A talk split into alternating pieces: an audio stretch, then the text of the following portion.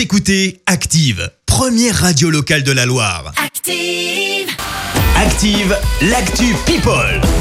Parlons potin de star avec Marie. Et Catherine Deneuve va mieux, elle va pouvoir reprendre la direction des plateaux euh, de cinéma, hein, des tournages, en particulier euh, le tournage du long métrage d'Emmanuel Berco de son vivant en novembre dernier. Souvenez-vous, elle avait été victime d'un petit AVC, un accident vasculaire cérébral. Après huit mois de repos, l'actrice est donc de retour. Elle euh, va tourner plusieurs jours hein, pendant cet été.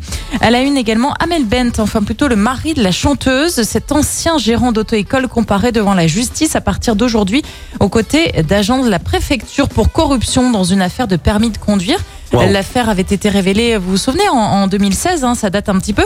ça avait fait grand bruit quand même. À l'époque, on avait appris que plusieurs personnalités avaient bénéficié de ce réseau de faux permis.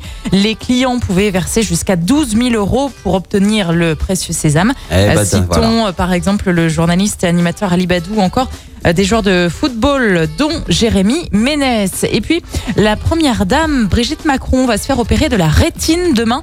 Selon les informations de Gala, l'intervention chirurgicale est donc programmée demain. Elle pourrait euh, la contraindre à porter des verres teintés pendant plusieurs semaines. Bon, a priori, ce n'est pas grand-chose, mais elle ne, pourra pas assister à la journée commémorative en l'honneur des 80 ans de l'appel du 18 juin 40. Ça se passe du côté de Londres.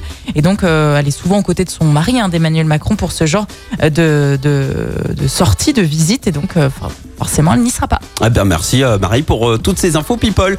On se retrouve à 7h30 pour le journal. En attendant, retour des hits avec Boulevard Désert. Voici.